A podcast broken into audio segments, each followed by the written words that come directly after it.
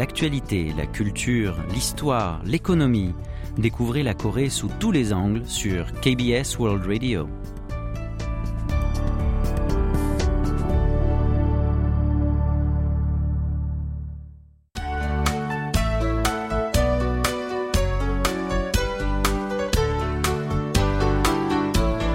Séoul au jour le jour.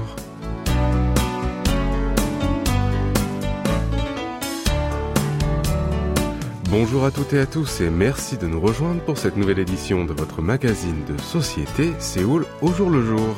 Il y a 77 ans, jour pour jour, la péninsule coréenne se libérait de la colonisation japonaise. Pour célébrer cet anniversaire, la ville de Séoul affiche depuis vendredi dernier la partition et le texte du chant de la libération sur le panneau géant qui se trouve sur la façade de l'hôtel de ville de la capitale.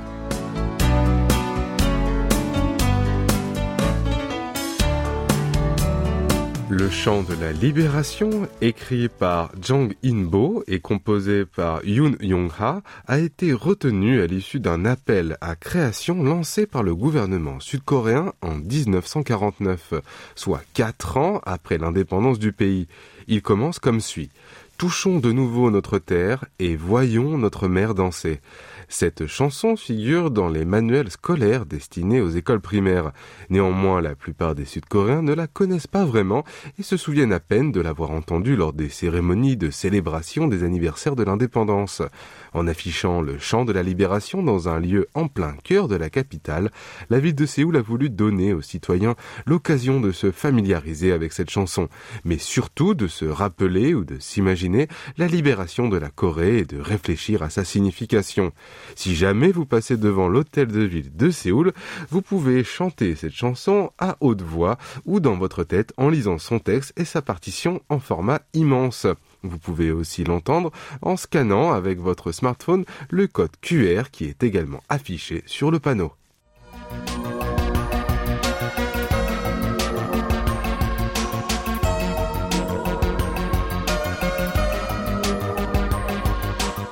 Woo Sang-ho est un écolier de 9 ans qui habite à Shihung dans la province de Gyeonggi. s'est découvert un intérêt pour l'histoire après avoir lu dans des bandes dessinées la mythologie grecque et romaine. Depuis, il allait souvent avec sa mère dans une librairie et achetait à chaque fois des tas de livres sur l'histoire du monde et sur celle de la Corée qu'il lisait pendant des heures. Un jour, il a eu envie de tester ses connaissances et a décidé de passer l'examen de certificat en histoire de Corée. Pendant deux semaines, il a révisé l'histoire de son pays à l'aide des manuels, mais aussi des cours en ligne, et ce, avec sa mère, qui a elle aussi décidé de passer le test pour accompagner et encourager son fils. En juin dernier, la mère et le fils ont tous deux décroché le certificat de connaissance en histoire de la Corée en catégorie 1, qui correspond au niveau le plus difficile. Sang-ho est ainsi devenu le plus jeune titulaire du certificat de cette catégorie. L'examen de certification des connaissances en histoire de la Corée est organisé depuis 17 ans par l'Institut national d'histoire coréenne, placé sous la tutelle du ministère de l'Éducation nationale. Il se décline en six niveaux et il suffit d'obtenir 80 points sur 100 pour obtenir le certificat. Il n'existe aucune restriction d'âge pour l'inscription ni de date d'expiration de validité du certificat et le nombre de candidats augmente au fil des années. En 2006, où cet examen a été organisé pour la première fois, quelques 15 000 personnes se sont inscrites pour tester leurs connaissances en histoire coréenne. Leur nombre a franchi la barre des 100 000 en 2011 en atteignant 118 000 avant de dépasser le cap des 300 000 en 2013, puis celui des 500 000 en 2021. Au cours de l'année dernière, 518 000 personnes au total se sont inscrites à cet examen. À titre de comparaison, le nombre de candidats au Sunung, l'équivalent sud-coréen du baccalauréat, a été de 509 000 l'an dernier. Avec l'augmentation du nombre de candidats, le nombre de sessions par an a été porté à 4 à 5 en 2020. L'année dernière, une session supplémentaire a même été ajoutée. Le 6 août dernier, l'examen a fêté sa 60e session. Alors, pourquoi un tel engouement pour ce certificat? Eh bien, cela s'explique par, outre son accessibilité, le fait qu'il est requis par de nombreux recruteurs de la fonction publique. Il est obligatoire pour passer des concours nationaux de recrutement des fonctionnaires de haut niveau, des diplomates et des enseignants de l'éducation nationale. À partir de cette année, il le sera également pour postuler au poste de la police nationale. En outre, plusieurs entreprises publiques accordent des points de majoration aux candidats titulaires de ce sésame. C'est le cas de l'aéroport international d'Incheon, de l'Office du tourisme de Corée ou encore de la KEPCO, la compagnie nationale d'électricité. Cela dit, ils sont également de plus en plus nombreux à vouloir tester leurs connaissances juste par curiosité. Par exemple, le nombre d'écoliers inscrits à l'examen a augmenté ces dernières années, en passant de 24 000 en 2017 à 29 000 en 2019. Bien qu'il ait chuté à quelques 10 000 en 2020 sur fond de pandémie de Covid-19. Et enfin, parmi les célébrités, John Hyosung, ex-membre du girls band Secret, Do Young du groupe NCT et l'actrice Kim So-hee, entre autres, sont titulaires du certificat certificat de connaissance en histoire de la Corée. Et pour notre première pause musicale, voici une chanson du groupe Nell, Gyeokul Konnan Shigan ou Time Walking on Memory.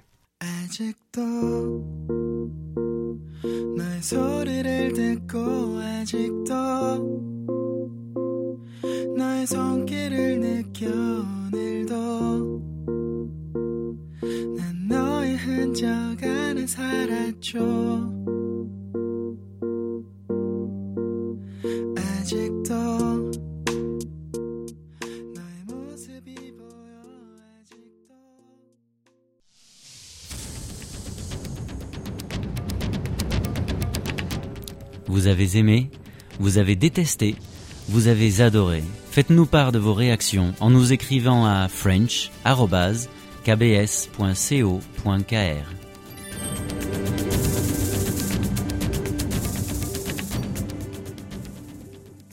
Bienvenue si vous venez de nous rejoindre, vous écoutez C'est où le jour le jour en compagnie de Franck Atlani ce lundi 15 août. En Corée, il y a ce qu'on appelle les sambok ou boknal. Il s'agit des trois jours les plus chauds de l'année qui sont appelés chacun chobok, jungbok et malbok. Ils s'étalent sur un mois à dix jours d'intervalle en été. Les dates de ces jours changent d'une année à l'autre. Du coup, beaucoup de gens ignorent à quelle date exacte ils tombent et consultent alors le calendrier pour savoir. Mais alors, comment ces journées sont-elles déterminées? Tout d'abord, il faut savoir que dans le calendrier traditionnel, il existe ce qu'on appelle 24 périodes solaires, ou jolgi en coréen, et elles correspondent à différentes étapes saisonnières durant une année. Parmi elles, il y a le haji, le solstice d'été, qui marque la journée la plus longue de l'année, qui était le 21 juin cette année. Et il y a aussi le Ipshu, le jour où commence l'automne, qui est tombé le 7 août. Alors les jours de Sambok sont fixés en fonction de ces deux périodes solaires. Plus précisément, le Chobok et le Jungbok tombent respectivement le troisième et le quatrième jour de Gyang, qui vient après le Haji. Quant au Malbok, il tombe le quatrième jour de Gyang, qui vient après le Ipchu. Vous vous demandez sûrement ce qu'est le jour de Gyang. Eh bien, pour vous faire comprendre cette notion, il faut parler des dix tiges célestes, appelées Shipkan en coréen. Il s'agit des dix signes successifs utilisés dans le système de numérotation et le système de calendaire traditionnel qui sont comme suit. Kap, Eul, Byang, Jang, Mu, Gi, Gyang, Shin, Im et Ge. Chaque jour est associé à une tige céleste. Pour le Haji, le 21 juin, la tige céleste est Hul, la deuxième des dix. C'est donc le jour de Hul. Cinq jours plus tard, soit le 26 juin, c'est alors le premier jour de Gyang, après le Haji. Le Gyang étant la septième tige. Ainsi, le troisième jour de Gyang, après le Haji, qui est le Chobok, tombe le 16 juillet et le quatrième jour de Gyang, le Jungbok, tombe dix jours plus tard, à savoir le 26 juillet. Il en va de même pour le Malbok, le premier jour de Gyang, qui vient après le Ipchu. Cette année, le Ipchu, le 7 août, était un jour de Im, la neuvième tige céleste. Alors, le premier jour de Gyang, qui vient après, c'est le 15 août. Et voilà, c'est aujourd'hui le jour de Malbok. Et j'espère que ceux qui se trouvent en Corée du Sud n'ont pas trop souffert de la chaleur.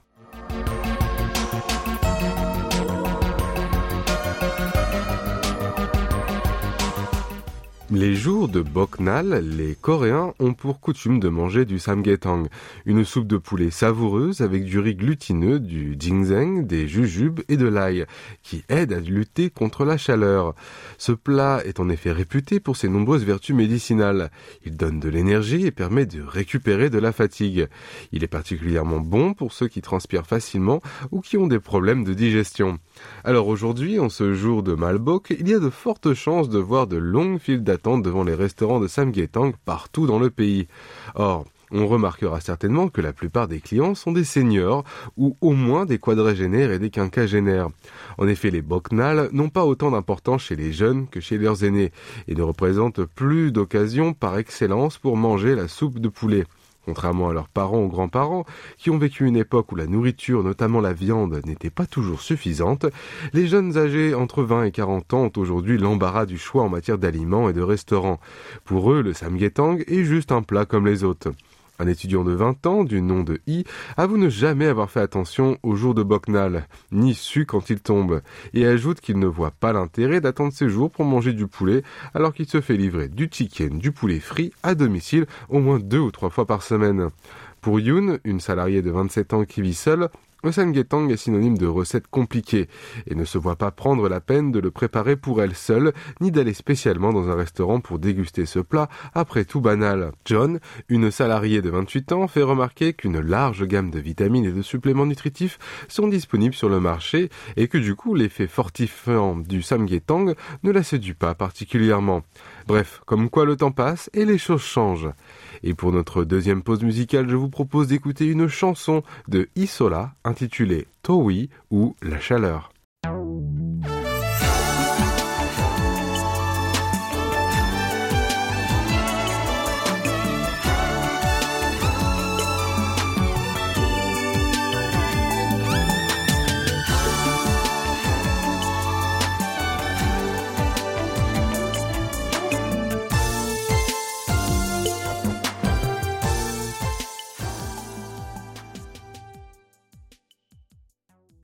Corée, il y a un dicton qui dit Si tu picores à table, tu fais fuir le bonheur.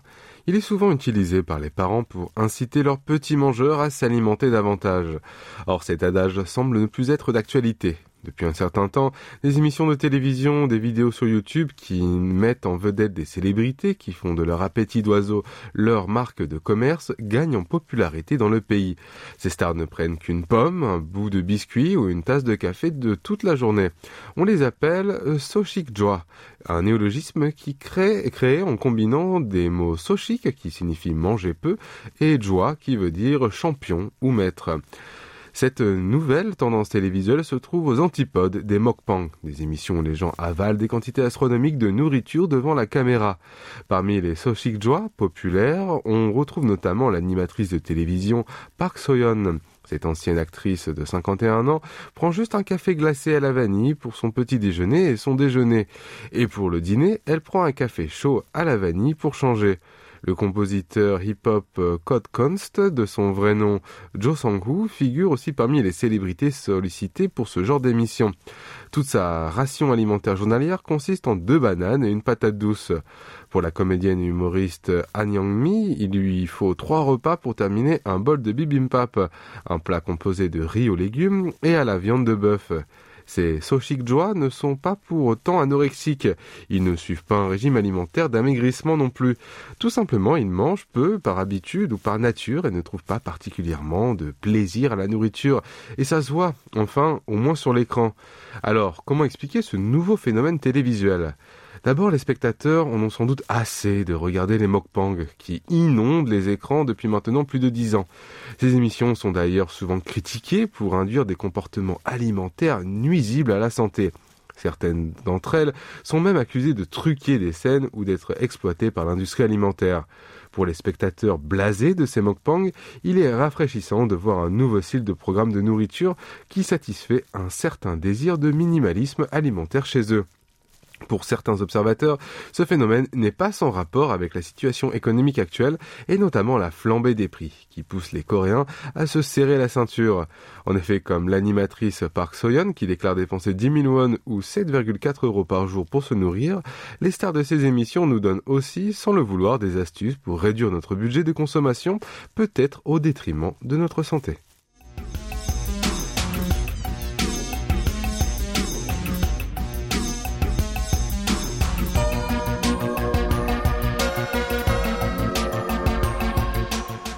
Pour rendre Séoul plus belle et plus attractive auprès des touristes, la mairie de la capitale ne manque pas d'idées.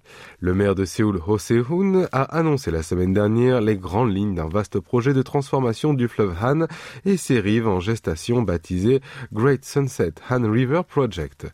Comme son nom l'indique, ce projet consiste à construire des infrastructures permettant d'admirer et de profiter des magnifiques couchers de soleil sur ce fleuve qui traverse horizontalement la capitale. Au cœur du projet se trouve l'aménagement des points d'observation des couchers de soleil sur un itinéraire le long du fleuve Han, qui en partant du district Sangham, dans l'ouest de la capitale, passe par Yoido, Yongsan, l'île de Nodel et Banpo pour arriver à Jamshil dans la partie orientale de la ville. La municipalité de Séoul envisage d'abord de faire de l'île de Nodel un lieu iconique pour contempler le coucher du soleil, en y construisant une nouvelle structure offrant une vue à 360 degrés sur les environs. Elle ressemblerait au marché de Santa Catarina à Barcelone, avec un toit attrayant aux couleurs vives, ou au métropole Parasol à Séville, un immense monument en bois en forme de champignon, ou encore à l'observatoire Supertree à Singapour, qui offre un magnifique vue sur Marina Bay.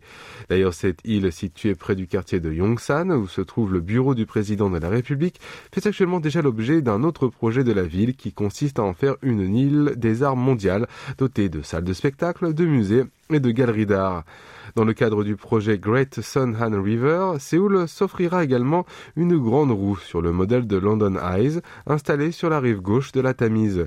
Cette nouvelle structure sera d'une taille et d'une capacité qui dépasse celle de la Singapore Flyer, la plus grande roue du monde qui mesure 165 mètres de haut et qui peut accueillir jusqu'à 780 personnes. Plusieurs quartiers, dont ceux de Sangham et de Sangsu, sont actuellement proposés comme emplacement potentiel pour la construction de cet imposant édifice. Enfin, la construction d'un stade polyvalent au bord du fleuve Han complétera le projet. Ce stade sera composé d'une tribune le long de la rive et d'une plateforme flottante sur l'eau à l'instar du flotteur situé dans le quartier de Marina Bay à Singapour. La ville de Séoul n'a pas fixé de délai spécifique pour ce projet et a indiqué simplement qu'il devrait s'étaler sur 4 voire 10 ans. Le maire de Séoul, Ho Seun, espère grâce à cet ambitieux projet pouvoir attirer 30 millions de touristes étrangers chaque année dans la capitale sud-coréenne. Et maintenant, une petite pause musicale avant de passer le micro à Kim Hongju pour Focus Asie. Je vous propose d'écouter une chanson du groupe Ship Senchi intitulée Souli Jammot Ilunen Pam ou La Nuit Blanche à Séoul.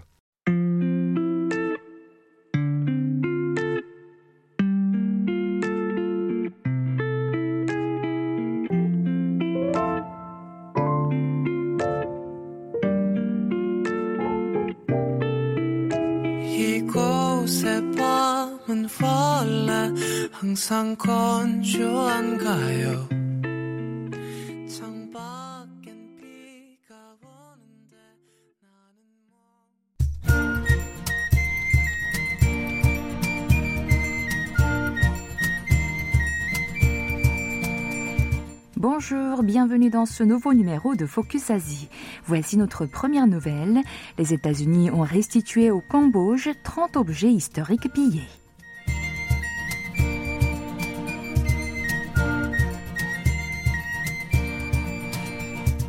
Selon Washington Post, lors d'une cérémonie de rapatriement qui s'est tenue il y a une semaine, des artefacts ont été remis à l'ambassadeur du Cambodge aux États-Unis. Ce sont des objets datant d'une période de l'âge de bronze jusqu'au XIIe siècle.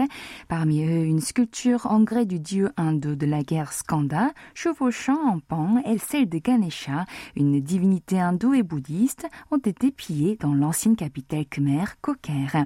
Ces biens culturels ont été emportés à l'étranger entre les années 1960 et 90, lorsque le pays d'Asie du Sud-Est était bouleversé par des conflits civils, avant d'être vendus aux collectionneurs et aux musées. Les objets restitués seront exposés au Musée national du Cambodge à Phnom Penh.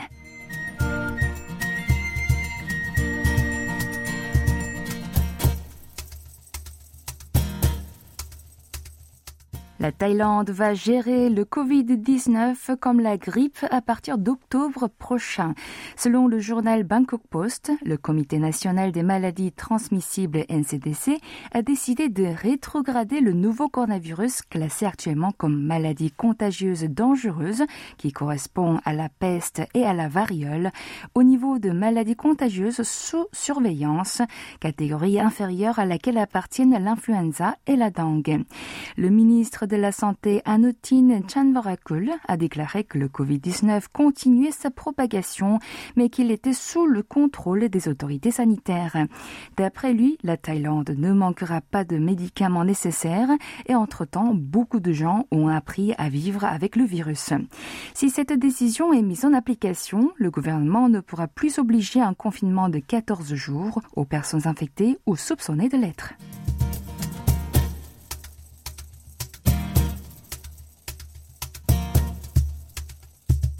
À Hong Kong, Lin Tea House, un restaurant de dim sum qui est né il y a 104 ans, a fini par baisser les rideaux mardi dernier en raison de la pandémie de Covid-19. Les dim sum sont des mets désignant de petites bouchées cuites à la vapeur ou frites. À en croire la chaîne publique hongkongaise RTHK, l'enseigne a annoncé sur Facebook que malgré ses efforts, elle n'avait pas d'autre choix face à la baisse des clients. Étant donné que la fermeture a été soudaine, les clients étaient nombreux à être surpris par cette triste nouvelle devant les portes fermées. Ouvert en 1918, ce restaurant avait gardé un service aux clients traditionnels, des serveurs poussant des chariots contenant plusieurs sortes de dim sum entre les tables et les clients, les commandant directement. Le commerce était aussi connu par les Sud-Coréens après qu'une émission de télé culinaire, Top 3 Chef King, l'a présenté.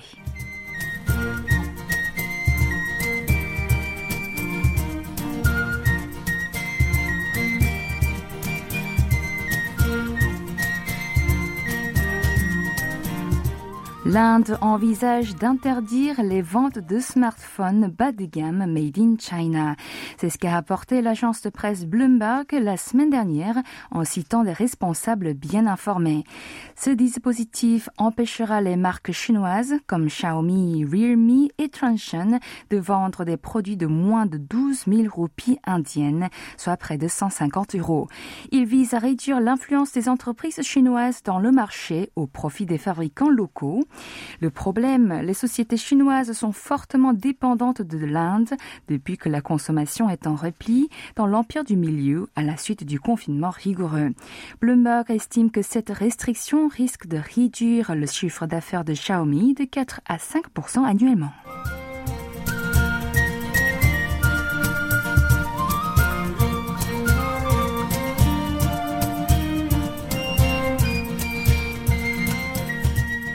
Voici notre dernière nouvelle. La junte militaire birmane mise sur un bébé éléphant blanc pour asseoir sa légitimité. Le journal officiel Global New Light of Myanmar a récemment publié en une une photo d'un pachyderme albino âgé de 10 jours. Il a rapporté que cet animal satisfaisait 7 critères sur 8 des éléphants blancs, comme notamment des yeux de couleur et un pelage blanc. Une télévision officielle a également montré une scène où ce bébé animal se nourrit et suit sa mère. Dans ce pays principalement bouddhiste, les éléphants blancs sont considérés comme un signe de bonne fortune. Ces anciennes monarques voulaient obtenir une appellation maître d'éléphants blancs car ils croyaient que le nombre de ces pachydermes qu'ils possèdent symboliquait la supériorité du gouverneur et la prospérité du pays.